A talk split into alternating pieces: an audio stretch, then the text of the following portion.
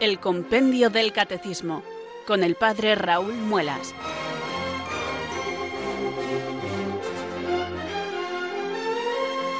Muy buenas tardes, queridos oyentes de Radio María. Son las 4, las 3 en Canarias. Aquí comienza una nueva edición del programa El Compendio del Catecismo de la Iglesia Católica. Reciban desde Talavera de la Reina un saludo muy cordial del Padre Raúl Muelas, que un día más les habla desde estos micrófonos de Radio María, la radio de la Virgen, la fuerza de la esperanza. Sed todos bienvenidos.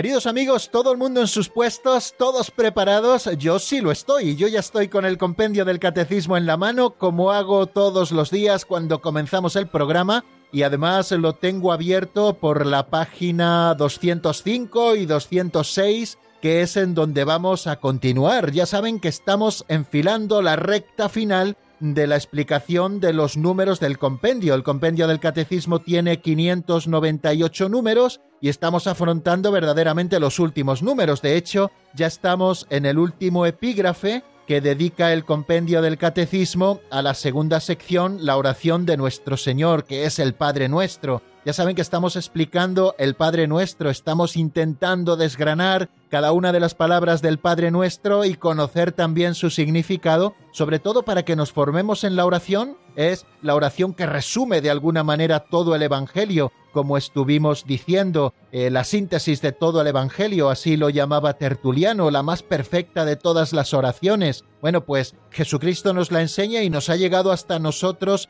en dos versiones, la versión de San Lucas, que aparece un poquito más reducida con solo cinco peticiones, y la versión de San Mateo que aparece con las siete peticiones y es la versión que la tradición litúrgica de la Iglesia siempre ha utilizado para la oración común. Bueno, pues estamos estudiando y desgranando el Padre Nuestro. Ya hemos estado viendo esa primera invocación y todo el significado que de confianza tiene Padre Nuestro que estás en el cielo y estamos desgranando ya las siete peticiones del Padre Nuestro. Pues hoy repasaremos, si Dios quiere, la segunda de las peticiones a la que ayer nos estuvimos dedicando, que pide la Iglesia cuando suplica venga a nosotros tu reino. También nos centraremos en la tercera de las peticiones que pedimos cuando decimos hágase tu voluntad en la tierra como en el cielo. Y también comenzaremos esa segunda parte de las peticiones que son las que se refieren a nuestra pobreza, nuestras necesidades y a nuestras esperanzas. Danos hoy nuestro pan de cada día. Y en el avance de doctrina, si Dios quiere, completaremos esta petición, cuál es el sentido específicamente cristiano de la petición Danos hoy nuestro pan de cada día, también por qué decimos perdona nuestras ofensas, como también nosotros perdonamos a los que nos ofenden, y nos centraremos también en la posibilidad del perdón, cómo es posible el perdón. Bueno, pues todo esto es lo que tenemos por delante en el día de hoy, si Dios quiere. Pero no solamente nos asumaremos a los números del compendio, también tendremos la lectura y la reflexión sobre una pincelada de sabiduría y disfrutaremos también de buena música. Ya saben que todos los días pinchamos dos canciones que nos sirven un poco para el descanso en la palabra y para reflexionar en las cosas que vamos diciendo. Pues esto es lo que tenemos por delante, queridos amigos, y también tenemos que afrontarlo con muchísima ilusión. Todos los días tenemos que restrenar la ilusión cuando nos acercamos a la doctrina católica, la doctrina que nos salva, porque en ella profundizamos en el misterio de Dios y también de su plan de salvación. En definitiva, queremos crecer en la fe. Por eso cada día nos encomendamos al Espíritu Santo para que venga sobre nosotros, para que nos ilumine con su luz, para que nos fortalezca con su fuerza y podamos cumplir con nuestro cometido como Dios quiere. Vamos por tanto a rezar un día más esa oración que nos acompaña al comienzo de nuestro programa de invocación al Espíritu Santo. Ven Espíritu Santo, llena los corazones de tus fieles y enciende en ellos el fuego de tu amor. Envía, Señor, tu Espíritu que renueve la faz de la tierra. Oh Dios, que llenaste los corazones de tus fieles con la luz del Espíritu Santo, concédenos que, guiados por el mismo Espíritu, sintamos con rectitud y gocemos siempre de tu consuelo. Por Jesucristo nuestro Señor. Amén.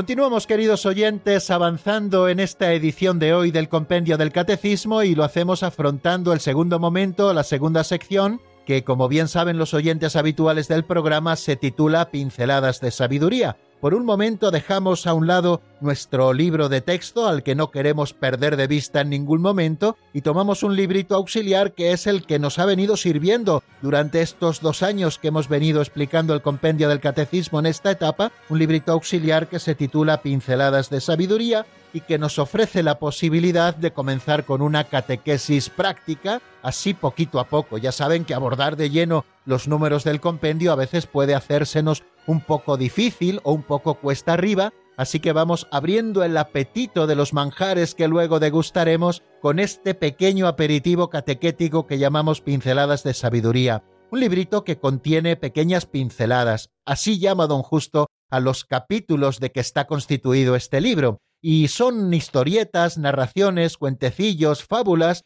que luego nos ofrecen la posibilidad de hacer una reflexión que podemos compartir juntos. Yo les ofrezco la mía, pero luego ustedes también pueden y deben hacer la suya, en orden a aplicar la doctrina que conocemos a las cosas más sencillas de nuestra vida. Es una pequeñísima aportación y somos conscientes de ello, pero es una aportación que está gustando muchísimo a nuestros oyentes, pues por la belleza también de las pinceladas, por los sugerentes que son siempre. Bueno, pues sin más preámbulos, vamos a escuchar la pincelada de hoy en la voz de Alberto, que se titula Buen humor.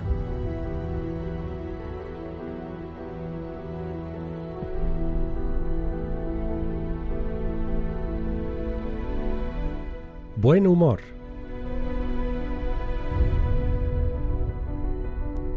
Santa Teresa tenía un buen sentido del humor. Se cuenta que una vez la obligó la superiora a suspender el ayuno.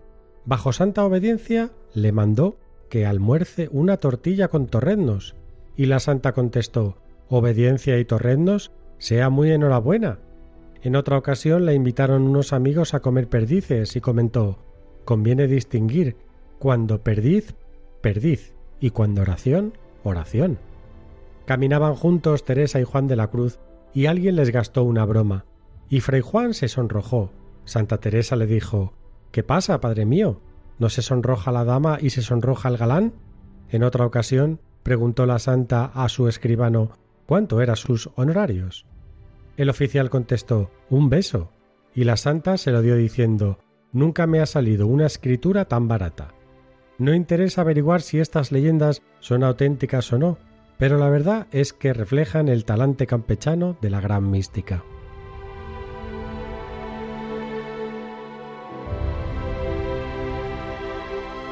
Si por algo ha pasado a la historia, queridos amigos, Santa Teresa de Jesús ha sido por su gran profundidad en la oración, por ser una maestra de oración hasta el punto de que fue considerada y declarada por la Iglesia como doctora de la Iglesia, de manera que su seriedad es muy grande en estos temas, pero queridos amigos, la seriedad y la profundidad no ha de estar reñida con el buen humor, no ha de estar reñida con la sencillez, no ha de estar reñida con esa sonrisa permanente que nosotros tenemos que tener en nuestros labios y que es meramente reflejo de la grandeza que tenemos en nuestro corazón. ¿Y qué es lo que reside en nuestro corazón cuando vivimos en gracia? Pues Dios mismo, Dios mismo que se desborda por todos los poros de nuestra existencia, también en nuestra cara, reflejando alegría.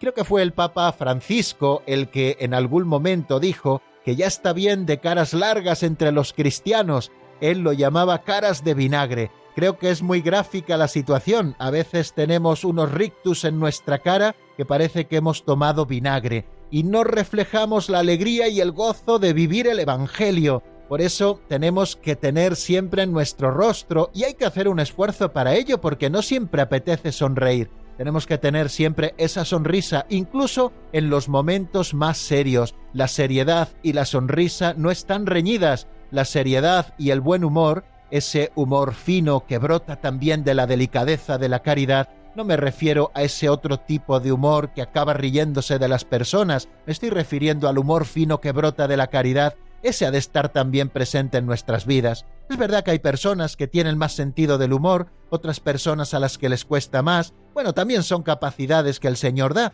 pero en todos tenemos que tener al menos un mínimo de sentido del buen humor. A veces estamos tan embarados en nuestras cosas todos nos los tomamos tan en serio que al final nuestra vida es un aburrimiento absoluto. Y para eso tenemos una medicina maravillosa que cura muchas de las enfermedades del alma, que es el sentido del humor, que es la sonrisa, que es el procurar verle a la vida aquello que de risible tiene la vida, por supuesto, siempre sin faltar nunca a la caridad. Y aquí don Justo nos ha querido presentar el tema de hoy pues con algunos ejemplos muy simpáticos de la vida de Santa Teresa. Ya saben que estaba haciendo un ayuno y un ayuno es una cosa bien seria, pero la superiora le obligó diciéndole bajo santa obediencia le mando que almuerce una tortilla con torreznos. Y entonces la santa sonriendo le contestó obediencia y torreznos. Sea muy enhorabuena, madre, porque se alegraba muchísimo, claro que sí, si era por obediencia y tenía que suspender el ayuno, pues que fuera con una buena tortilla y con unos buenos torreznos.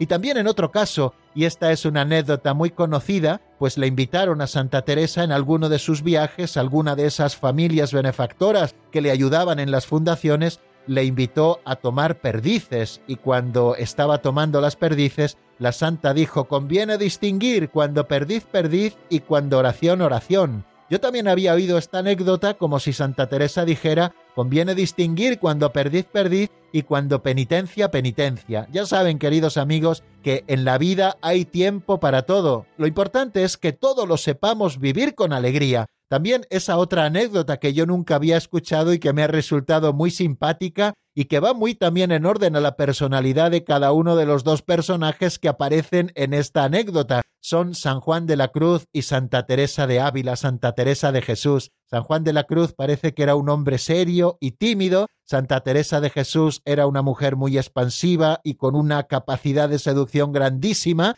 para todos los que la trataban, que quedaban siempre prendidos del Señor, ella seducía no para ella, sino para el Señor, bueno, pues en alguna ocasión estaban paseando juntos y seguramente hablando, alguien les dijo una broma y fue San Juan de la Cruz el que se sonrojó. Y Santa Teresa, quitando hierro al asunto, le dijo ¿Qué pasa, padre mío? ¿No se sonroja la dama y se sonroja el galán?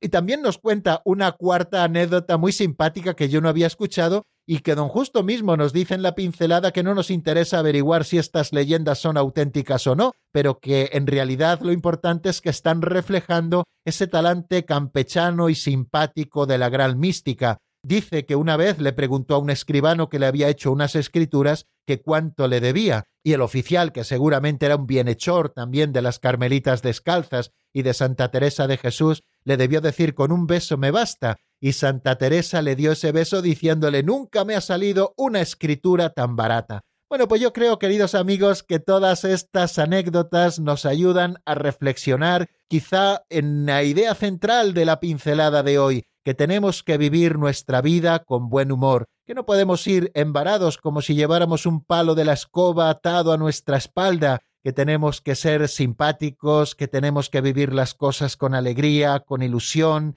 que tenemos que tener sentido del humor, porque el sentido del humor, como les decía hace un momento, cura muchas heridas y el sentido del humor nos ayudará a superar muchas cosas y también será reflejo de ese Dios que llevamos dentro de nuestro corazón.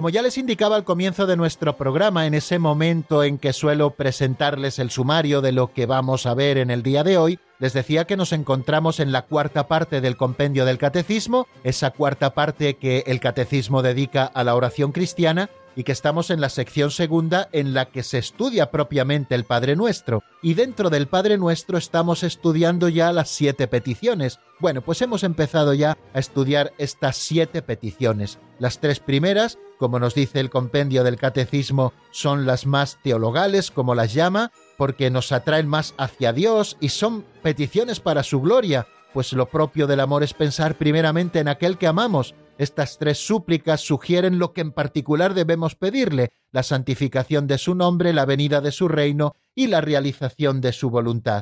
Y las otras últimas cuatro peticiones presentan al Padre de la Misericordia nuestras miserias y nuestras esperanzas. Le piden que nos alimente, que nos perdone, que nos defienda ante la tentación y que nos libre del maligno. Bueno, pues en el día de ayer, que fue el último programa en el que estuvimos avanzando en doctrina, nos estuvimos acercando a la segunda petición del Padre Nuestro, que es Venga a nosotros tu reino. La primera ya la habíamos estudiado y la habíamos repasado. Y ayer estudiamos esta segunda petición, venga a nosotros tu reino. El número 590 se pregunta, ¿qué pide la Iglesia cuando suplica, venga a nosotros tu reino? Y nos dice el compendio, y así lo recordamos, que la Iglesia invoca la venida final del reino de Dios mediante el retorno de Cristo en la gloria. Pero la Iglesia ora también para que el reino de Dios crezca aquí ya desde ahora, gracias a la santificación de los hombres en el Espíritu y al compromiso de estos al servicio de la justicia y de la paz, según las bienaventuranzas. Esta petición es el grito del Espíritu y de la esposa, ven Señor Jesús,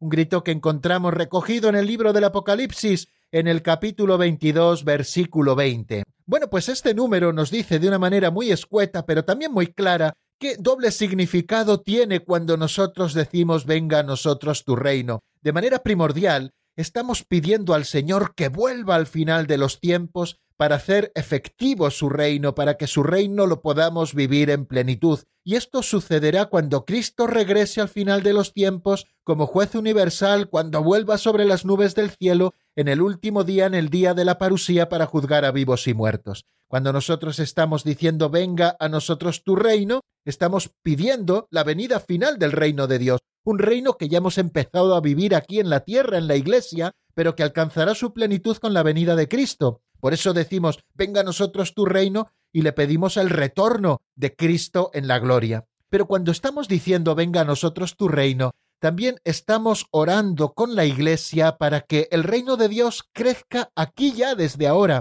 Ese reino, que tendrá su plenitud cuando Cristo vuelva, ya debe crecer ahora, porque está sembrado como una semilla y se va desarrollando, y ya tiene que crecer aquí y ahora, gracias en primer lugar a la santificación de los hombres por el Espíritu Santo, y también gracias al compromiso de los hombres al servicio de la justicia y de la paz, según el espíritu de las bienaventuranzas. Así es como crece el reino de Dios. O sea que cuando estamos diciendo venga a nosotros tu reino, estamos diciendo Señor, reina tú en nuestros corazones, Cristo Rey, reina en nuestros corazones. Y estamos diciendo Cristo Rey, reina en nuestra sociedad. Tuya es la majestad, Señor, y el dominio sobre el mundo. Reina tú en nuestra sociedad, reina en el mundo, que tus criterios de justicia, de amor y de paz sean los que reinen entre los hombres. Eso estamos pidiendo también cuando decimos venga el reino de Dios, es decir, que el espíritu de las bienaventuranzas se haga una realidad no solo en el corazón de los creyentes,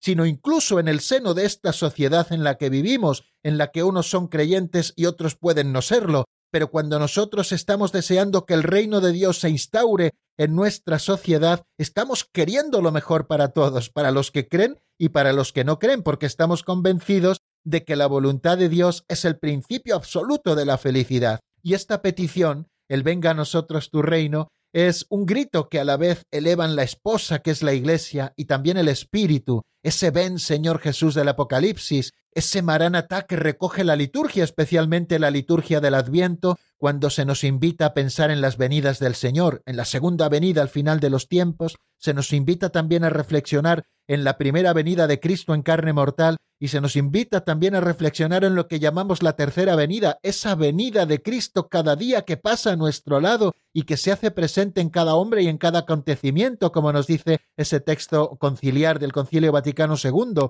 y que se hace presente también en sus múltiples presencias entre nosotros. Incluso aunque esta oración, la del Padre Nuestro, nos dice Tertuliano, no nos hubiera mandado pedir el advenimiento del reino, habríamos tenido que expresar esta petición dirigiéndonos con premura a la meta de nuestras esperanzas. Qué bonito es recordar también esto, queridos oyentes. El reino de Dios es justicia y paz y gozo en el Espíritu Santo. Los últimos tiempos en los que estamos son los de la efusión del Espíritu Santo. Desde entonces está entablado un combate decisivo entre la carne y el Espíritu. Nos dice San Cirilo de Jerusalén que sólo un corazón puro puede decir con seguridad, venga a nosotros tu reino. Es necesario haber estado en la escuela de Pablo para decir que el pecado no reine ya en nuestro cuerpo mortal, Eso lo encontramos en Romanos 6:12. El que se conserva puro en sus acciones, sus pensamientos y sus palabras, continúa diciendo San Cirilo, puede decir a Dios, venga tu reino.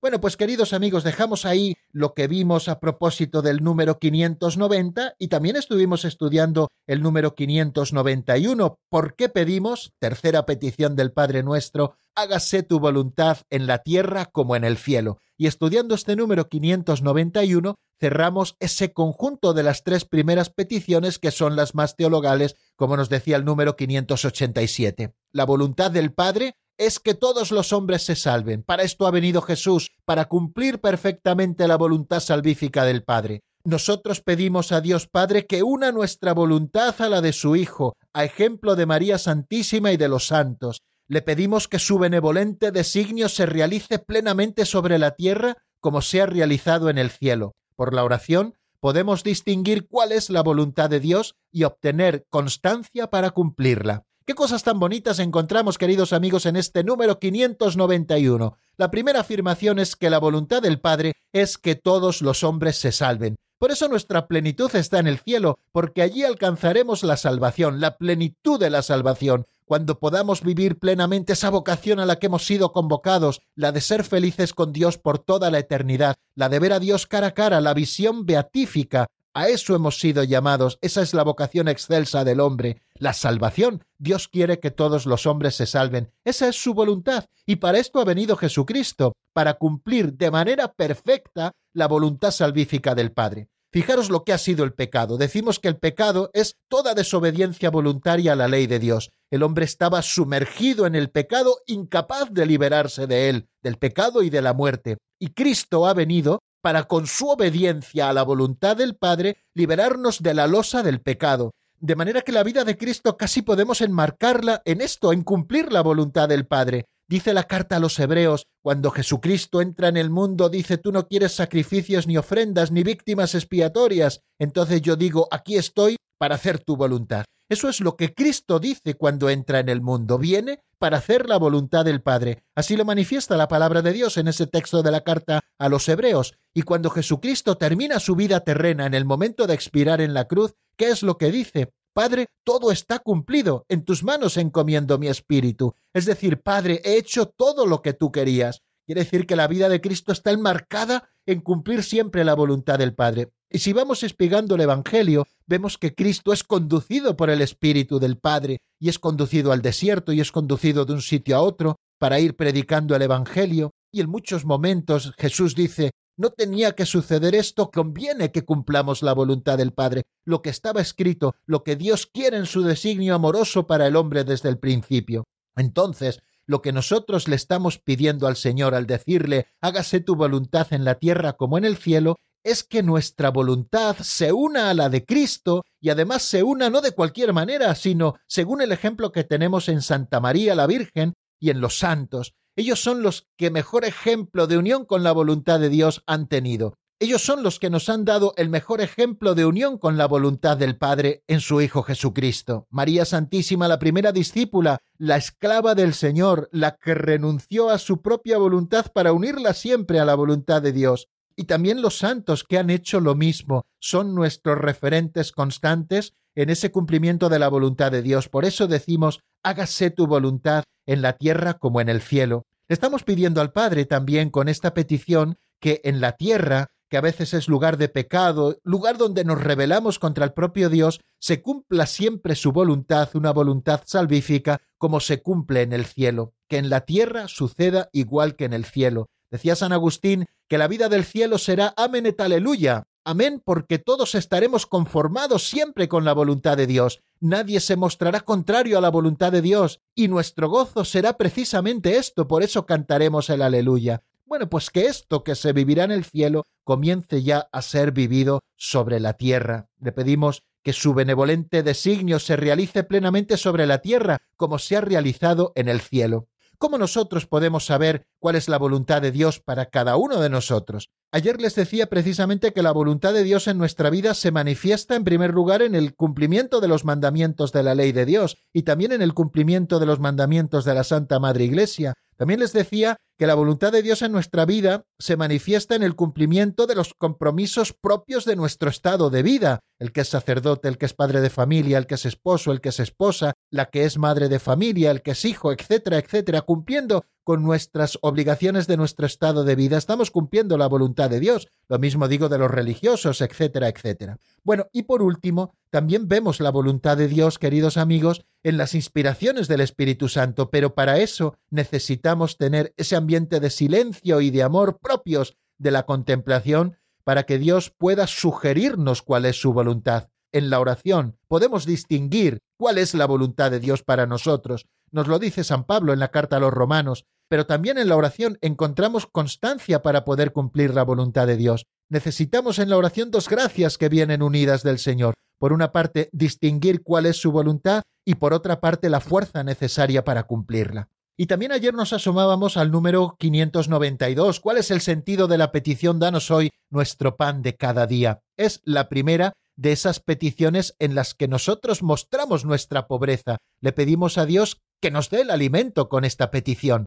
Nos dice el compendio en ese número 592 que al pedir a Dios con el confiado abandono de los hijos el alimento cotidiano necesario a cada cual para su subsistencia, reconocemos hasta qué punto Dios Padre es bueno, más allá de toda bondad. Le pedimos también la gracia de saber obrar de modo que la justicia y la solidaridad permitan que la abundancia de los unos cubra las necesidades de los otros. O sea que por una parte con esta petición, danos hoy nuestro pan de cada día, estamos manifestando al Señor nuestra absoluta confianza. Cuando nosotros le decimos danos, es porque tenemos confianza y pedimos a quien nos puede dar. Es hermosa la confianza de los hijos que esperan todo de su Padre. Nosotros que sabemos, porque Cristo lo ha revelado, que Dios hace salir su sol sobre buenos y malos y manda la lluvia sobre justos e injustos, y que el Señor abre su mano y colma de bienes a todo viviente. Así nos lo dice también los Salmos. Jesús nos enseña esta petición para que con ella se glorifique en efecto a nuestro Padre, reconociendo hasta qué punto es bueno más allá de toda bondad. Cuando decimos danos,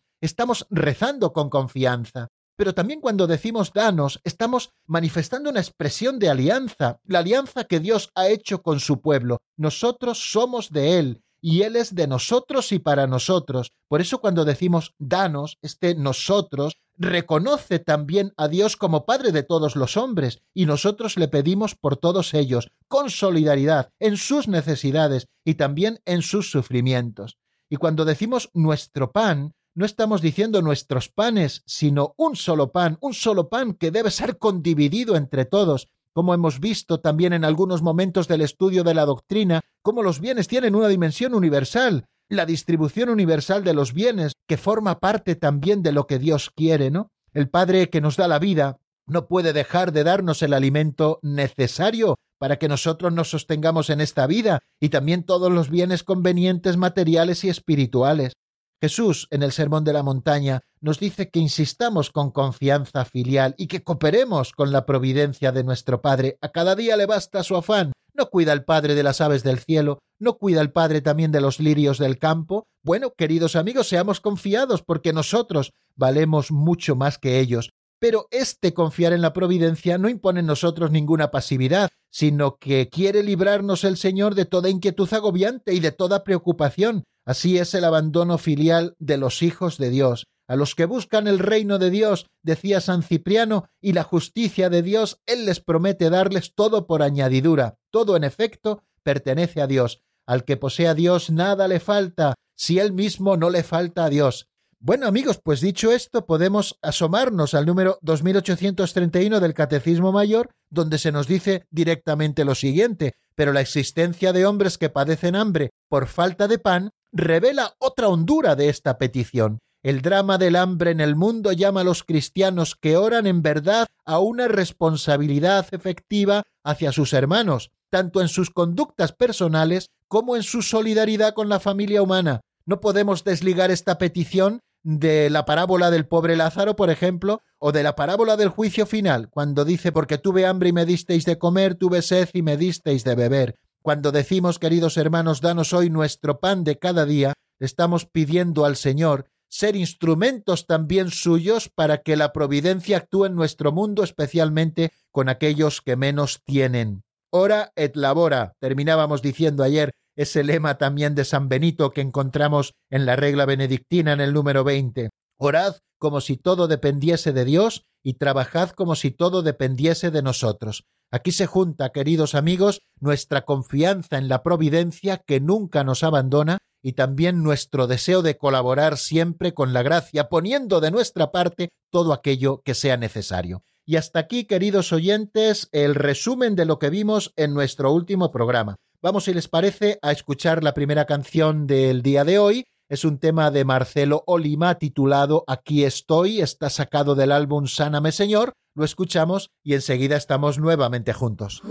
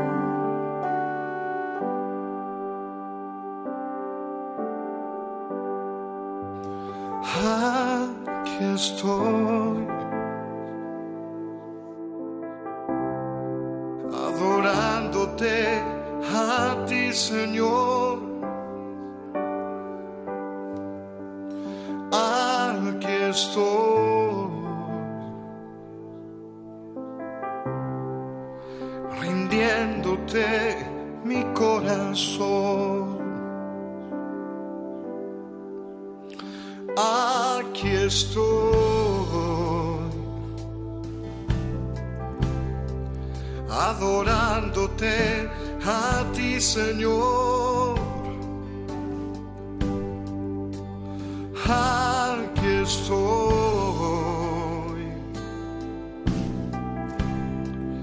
rindiéndote mi corazón.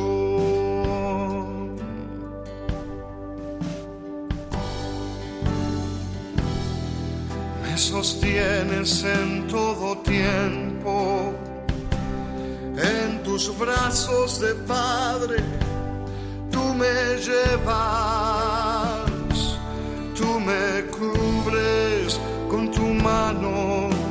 de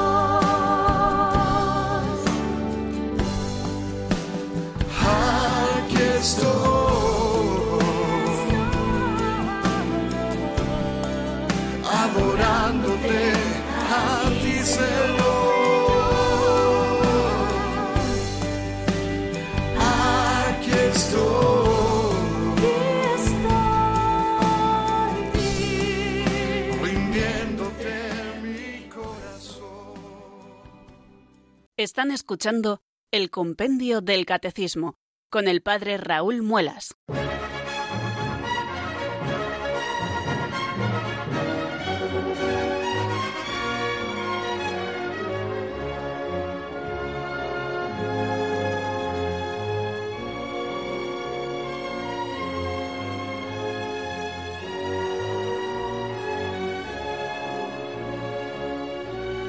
Continuamos, queridos oyentes, en la sintonía de Radio María y cuando son las 4 y 35 minutos de la tarde vamos a abordar este cuarto momento del programa que llamamos Avance de Doctrina. Y aprovecho para saludar a los oyentes que se hayan ido incorporando a nuestra sintonía en los últimos minutos. Recordarles que estamos en Radio María, que este programa se llama El Compendio del Catecismo de la Iglesia Católica y que les habla como todos los días laborables en esta franja horaria el Padre Raúl Muelas.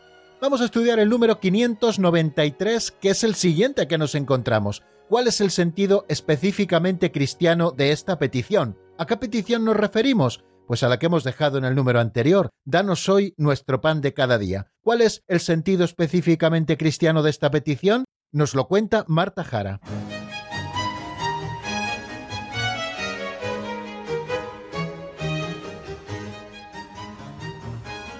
Número 593. ¿Cuál es el sentido específicamente cristiano de esta petición?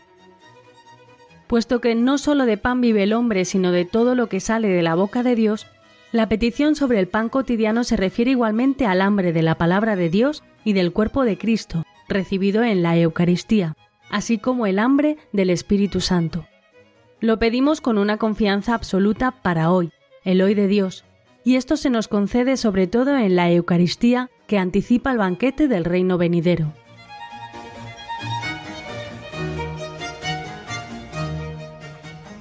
Bien, acabamos de escucharlo, puesto que no solo de pan vive el hombre, sino de todo lo que sale de la boca de Dios. Son palabras que el Señor dijo al tentador y que aparecen recogidas en el capítulo cuarto, versículo cuarto del Evangelio de San Mateo. La petición sobre el pan cotidiano se refiere igualmente al hambre de la palabra de Dios y del cuerpo de Cristo recibido en la Eucaristía, así como al hambre del Espíritu Santo. Lo pedimos con una confianza absoluta para hoy, el hoy de Dios, y esto se nos concede sobre todo en la Eucaristía, que anticipa el banquete del reino venidero.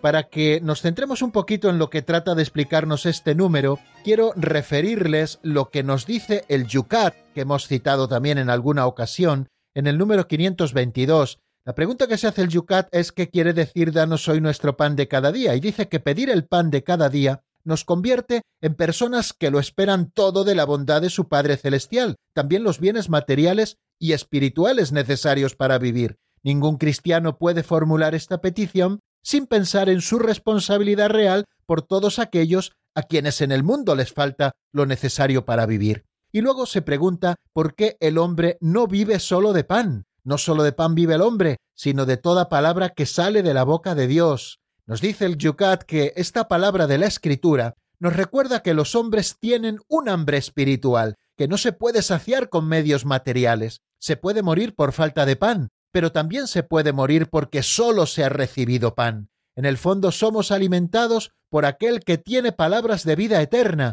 y un alimento que no perece, la sagrada Eucaristía. Bueno, pues esto nos da una pista preciosa de lo que nos quiere decir, quizá con palabras más sencillas, el compendio del Catecismo de la Iglesia Católica. En primer lugar, nos presenta esa palabra del Señor que dice no solo de pan vive el hombre, sino de toda palabra que sale de la boca de Dios. Fue la respuesta de Jesús cuando el demonio en el desierto le dice si tienes hambre, haz que estas piedras se conviertan en pan. Y el Señor le responde no solo de pan vive el hombre, sino de toda palabra que sale de la boca de Dios. Y esto nos hace caer en la cuenta de que no solo podemos vivir de cosas materiales, no solo podemos pedir a Dios el pan material que necesitamos para nuestra subsistencia, sino que tenemos que pedirle también eso que necesitamos como lo más necesario para poder subsistir. Y nos habla el compendio del catecismo que es tener hambre de la palabra de Dios, del cuerpo de Cristo y también del Espíritu Santo, realidades de las que no podemos prescindir si no queremos morir interiormente, queridos amigos, porque como nos decía el Yucat, se puede morir por falta de pan, pero también se muere, queridos amigos, por falta del pan espiritual, el pan de la palabra de Dios, el pan del cuerpo de Cristo, que lo recibimos en la Eucaristía,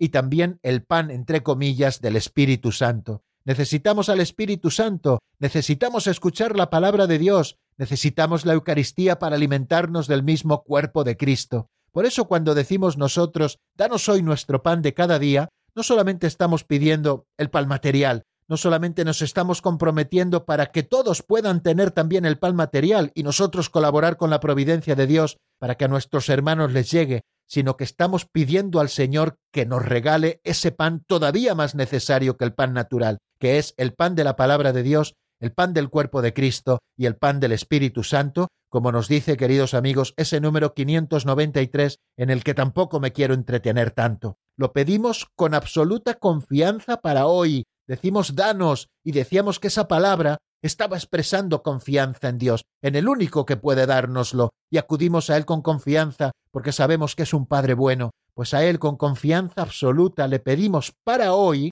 que es el hoy de Dios, no es el hoy temporal en el que vivimos cada uno de nosotros, sino el hoy de Dios, el hoy en el que nosotros vivimos, el tiempo de Jesús resucitado, el tiempo de la gracia. Dios vive en un eterno presente, es el hoy de Dios en el que nosotros queremos vivir. Hoy nos dice el Catecismo Mayor, es una expresión de confianza, el Señor nos lo enseña, no hubiéramos podido inventarlo, como se trata sobre todo de su palabra y del cuerpo de su Hijo, este hoy no es solamente el de nuestro tiempo mortal, es el hoy de Dios. Y cita a San Ambrosio, si recibes el pan cada día, cada día para ti es hoy. Si Jesucristo es para ti hoy, todos los días resucita para ti. ¿Cómo es eso? Tú eres mi hijo, yo te he engendrado hoy, dice el Salmo 2. Hoy, es decir, cuando Cristo resucita. Son las palabras textuales de San Ambrosio. Y luego hay como una redundancia, no danos hoy nuestro pan de hoy, de cada día. La palabra epiusion, que eso significa de cada día, si nos lo dice el Catecismo Mayor de la Iglesia, no tiene otro sentido en el Nuevo Testamento. Tomada en un sentido temporal, es una repetición pedagógica de hoy, para confirmarnos en una confianza sin reserva. Tomada en un sentido cualitativo, significa lo necesario a la vida, y más ampliamente, cualquier bien suficiente para la subsistencia. Y tomada al pie de la letra, epiusion, se refiere a lo más esencial, designa directamente el pan de vida, el cuerpo de Cristo, remedio de inmortalidad, como lo llama San Ignacio de Antioquía, sin el cual no tenemos vida en nosotros, citando también esas palabras del Evangelio de San Juan en el capítulo sexto. Y finalmente, ese epiusion ligado a lo que precede, el sentido celestial es claro, este día es el del Señor, el del festín del reino, anticipado en una Eucaristía en que pregustamos el reino venidero. Por eso conviene que la Eucaristía se celebre cada día, porque cada día necesitamos el pan cotidiano. Así lo expresa San Agustín. La Eucaristía es nuestro pan cotidiano. La virtud propia de este divino alimento es una fuerza de unión. Nos une al cuerpo del Salvador y hace de nosotros sus miembros para que vengamos a ser lo que recibimos. Este pan cotidiano se encuentra además en las lecturas que oís cada día en la iglesia, en los himnos que se cantan y que vosotros cantáis. Todo eso es necesario en nuestra peregrinación. Qué bonito es el sentido específicamente cristiano, queridos oyentes, de esta petición. Danos hoy nuestro pan de cada día. Y vamos a abordar también el estudio del número 594. ¿Por qué decimos perdona nuestras ofensas como también nosotros perdonamos a los que nos ofenden? Es la quinta petición a la que se refiere el número 594. Vamos a escucharlo en la voz de Marta.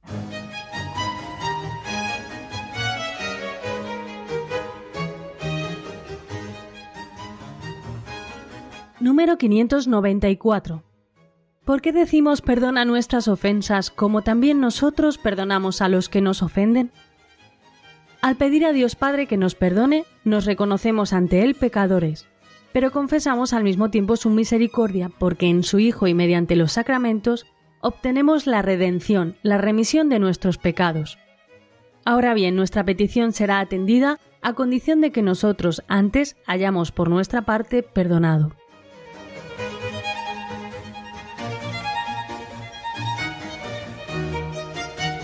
Acabamos de escuchar la explicación que nos da el compendio precisamente a esta pregunta, ¿por qué decimos perdona nuestras ofensas como también nosotros perdonamos a los que nos ofenden? En la explicación encontramos como tres ideas fundamentales que yo quiero desgranar brevemente con ustedes. Al pedir a Dios Padre que nos perdone, nos reconocemos ante Él pecadores. Primera idea. Pero confesamos al mismo tiempo su misericordia porque en su Hijo y mediante los sacramentos obtenemos la redención, la remisión de nuestros pecados. Esta es la segunda idea. Y tercera idea, ahora bien, nuestra petición será atendida a condición de que nosotros antes hayamos por nuestra parte perdonado. Pero cuando nosotros decimos al Señor en esta quinta petición del Padre nuestro, perdona nuestras ofensas como también nosotros perdonamos a los que nos ofenden, estamos reconociendo que somos pecadores. Es decir, si cada uno pide perdón para sí mismo, todos juntos para nosotros, es porque sabemos que somos pecadores. Nos reconocemos pecadores. Quien diga que no ha pecado miente y la verdad no está en él, dice el apóstol San Juan en una de sus cartas. Y esto es verdad, nos reconocemos pecadores, ante Dios tenemos que reconocernos así. pero al mismo tiempo, al decir que somos pecadores, estamos confesando nuestra confianza absoluta en su misericordia, porque Dios nos ha liberado, nos ha redimido precisamente por su Hijo y también mediante los sacramentos, cómo ha llegado hasta nosotros el perdón obtenido por Cristo en la cruz y manifestado en la resurrección y desbordado con la efusión del Espíritu Santo, pues precisamente mediante los sacramentos, que ya los estudiamos también aquí en el compendio del Catecismo, mediante los sacramentos obtenemos la redención y la remisión de nuestros pecados. Ahora bien, esta petición tiene una condición para ser atendida. Solo podremos pedir perdón a Dios de nuestros pecados si nosotros por nuestra parte antes hemos perdonado a nuestros hermanos. Es inevitable, queridos amigos, que recordemos en este momento aquella parábola que puso el Señor, de aquel hombre que pidió a aquel que le debía cien mil talentos que le pagara y como no podía mandó que lo vendieran como esclavo a él y a su familia para que así pudiera pagar algo. Pero tanto lloró aquel señor que el Señor, movido por su misericordia, le perdonó. Al salir, este hombre se encontró con un compañero que le debía cien denarios, y aquel hombre fue incapaz de perdonar a su compañero. Y esta actitud de este que no perdonó lo poco hizo que al final no fuera perdonado en lo mucho. Y esto el Señor nos lo enseña también en el Padre nuestro cuando nosotros elevamos esta petición. Perdona nuestras ofensas, como también nosotros perdonamos a los que nos ofenden. Esta petición es verdaderamente sorprendente. Y si solo comprendiera la primera parte de la frase perdona nuestras ofensas, podía estar incluida implícitamente en esas tres primeras peticiones de la oración del Señor, ya que el sacrificio de Cristo es para la remisión de los pecados. Pero según el segundo miembro de la frase, como nosotros perdonamos a los que nos ofenden, nuestra petición no será escuchada si no hemos respondido antes a una exigencia. Nuestra petición se dirige al futuro, pero nuestra respuesta debe haberla precedido. Una palabra las une, es el cómo. Fijaros lo que llevamos rezado hasta aquí del Padre nuestro, ¿no? Con una audaz confianza, nos dice el Catecismo Mayor, hemos empezado a orar a nuestro Padre, suplicándole que su nombre sea santificado. Le hemos pedido que seamos cada vez más santificados, pero aún revestidos de la vestidura bautismal no dejamos de pecar, de separarnos de Dios. Ahora, en esta nueva petición, nos volvemos a Él como el Hijo pródigo y nos reconocemos pecadores ante Él como el publicano en el templo. Nuestra petición empieza con una confesión en la que afirmamos al mismo tiempo nuestra miseria y su misericordia. Nuestra esperanza es firme porque en su Hijo tenemos la redención, la remisión de nuestros pecados. El signo eficaz e indudable de su perdón lo encontramos, como hemos dicho antes, en los sacramentos de la Iglesia. Vamos a detenernos otro poquito, queridos amigos, en nuestra explicación de hoy y les ofrezco un segundo tema. En este caso, unos compases de una canción de Miguel Quiñones titulado Tú eres todo para mí del álbum Vivir con Fe. Lo escuchamos y enseguida volvemos para aprovechar el tiempo explicando el número 595.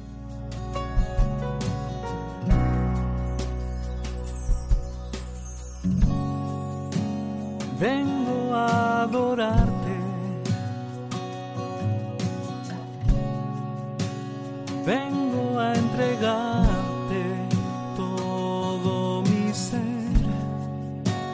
Vengo a exaltarte.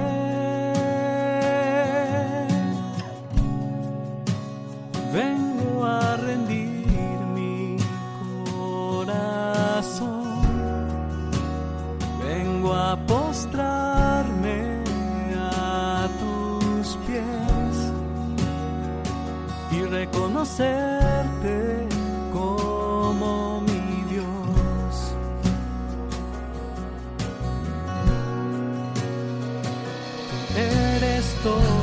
para mí, tú llenas todo con tu paz, tu amor y tu fidelidad resplandecerá. Tú eres todo para mí, tú llenas todo con tu luz, tu gloria y tu majestad siempre brillará.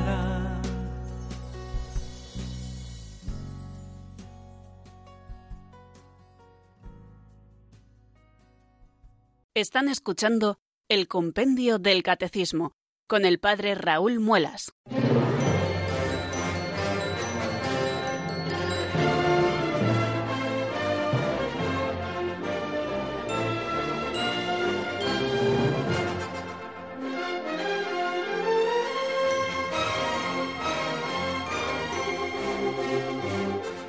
Minutos tenemos por delante, queridos oyentes, para desarrollar el número 595, que es el siguiente que nos encontramos en nuestro estudio y que está relacionado con el 594. Perdona nuestras ofensas, como también nosotros perdonamos a los que nos ofenden. El número 595 se pregunta cómo es posible el perdón, y esto es lo que nos cuenta el compendio.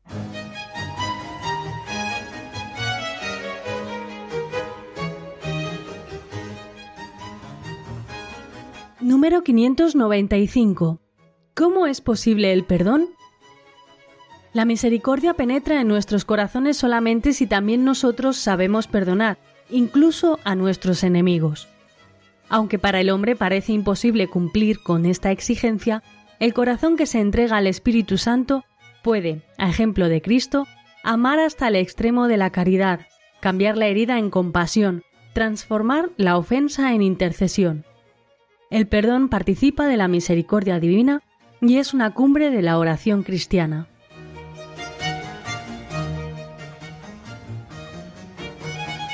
La misericordia penetra en nuestros corazones solamente si también nosotros sabemos perdonar incluso a nuestros enemigos. Impresionante afirmación del compendio. Aunque para el hombre parece imposible cumplir con esta exigencia, el corazón que se entrega al Espíritu Santo puede, a ejemplo de Cristo, amar hasta el extremo de la caridad, cambiar la herida en compasión, transformar la ofensa en intercesión. El perdón participa de la misericordia divina y es una cumbre de la oración cristiana. Qué cosas tan hermosas hemos escuchado, no las pierdan de vista. Número 595. Si nosotros nos negamos a perdonar, queridos hermanos, a perdonar a aquellos que nos ofenden, a nuestros hermanos y hermanas, nuestro corazón se cierra, se hace duro, se hace impermeable al amor misericordioso del Padre. De manera que nosotros tenemos que procurar empaparnos de la misericordia de Dios, recibir su propia gracia en la confesión de nuestro propio pecado, porque esto nos habilitará también para el perdón. Esta petición es tan importante, la de perdona nuestras ofensas, como también nosotros perdonamos a los que nos ofenden, que es la única sobre la cual el Señor vuelve y explicita en el Sermón de la Montaña porque si amáis solo a los que os aman, ¿qué estáis haciendo de extraordinario? También los paganos hacen eso. El Señor vuelve sobre este tema, el amor a los enemigos como una exigencia propia y exclusiva del amor cristiano. Esta exigencia crucial del misterio de la alianza es imposible para el hombre, pero todo es posible para Dios, y esto tenemos que no olvidarlo nunca. Perdona nuestras ofensas como también nosotros perdonamos a los que nos ofenden. ¿Cómo es posible el perdón? se pregunta este número 595. Y creo que es importante que tengamos en cuenta ese como también nosotros perdonamos, el cómo. Ese cómo no es el único que aparece en la enseñanza de Jesús, nos dice el número 2842 del Catecismo Mayor de la Iglesia. Por ejemplo, el Señor dice en otro momento del Evangelio, Sed perfectos como vuestro Padre Celestial es perfecto, o sed misericordiosos como vuestro Padre Celestial es misericordioso. También dice, os doy un mandamiento nuevo, que os améis unos a otros como yo os he amado. Quiere decir que observar el mandamiento del Señor es imposible si se trata de imitar desde fuera el modelo divino. Se trata de una participación vital y nacida del fondo del corazón en la santidad, en la misericordia y en el amor de nuestro Dios. Solo el Espíritu, que es nuestra vida, puede hacer nuestros los mismos sentimientos que hubo en Cristo Jesús. Tened los mismos sentimientos de Cristo Jesús, nos dice la carta a los filipenses en el capítulo 2, versículo 1. Así, la unión del perdón se hace posible perdonándonos mutuamente como nos perdonó Dios en Cristo. La oración cristiana llega hasta el perdón a los enemigos. Esto transfigura al discípulo configurándolo con su maestro. El perdón es la cumbre, nos ha dicho ese número 595 de la oración cristiana. El don de la oración no puede recibirse más que en un corazón acorde con la compasión divina. Además, el perdón da testimonio de que en nuestro mundo el amor es más fuerte que el pecado. Los mártires de ayer y también los mártires de hoy nos están ofreciendo constantemente este testimonio de Jesús. El perdón es la condición fundamental de la reconciliación de los hijos de Dios con su Padre y también de los hombres entre sí. En Dive sin misericordia nos lo dice el Papa San Juan Pablo II.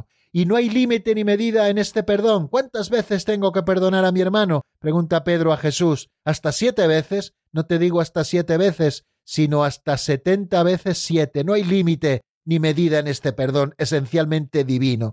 Y como en el perdón de Dios no hay límite, tampoco en el nuestro tiene que haberlos. Dice San Cipriano de Cartago, y con esto termino, queridos amigos, Dios no acepta el sacrificio de los que provocan la desunión. Los despide del altar para que antes se reconcilien con sus hermanos. Dios quiere ser pacificado con oraciones de paz. La obligación más bella para Dios es nuestra paz, nuestra concordia, la unidad en el Padre, el Hijo y el Espíritu Santo de todo el pueblo fiel. Bueno amigos, pues se nos ha acabado el tiempo por hoy y todavía tenemos el programa de mañana y con el programa de mañana, si Dios quiere, terminaremos la explicación del Padre Nuestro y si Dios quiere el viernes, al menos así lo estoy pensando, tendremos un programa especial para despedirnos de estos casi dos años de trabajo. La bendición de Dios Todopoderoso, Padre, Hijo y Espíritu Santo, descienda sobre vosotros y permanezca para siempre. Amén. Hasta mañana, si Dios quiere, amigos.